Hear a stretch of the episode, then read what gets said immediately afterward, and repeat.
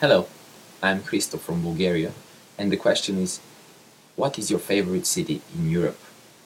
I have traveled around Europe and I've been to Paris and London, but one of my favorite cities is Copenhagen, the capital of Denmark. The city has beautiful architecture and uh, is very clean.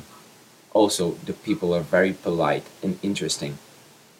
Um, everybody speaks English. I just had a really good time in Copenhagen.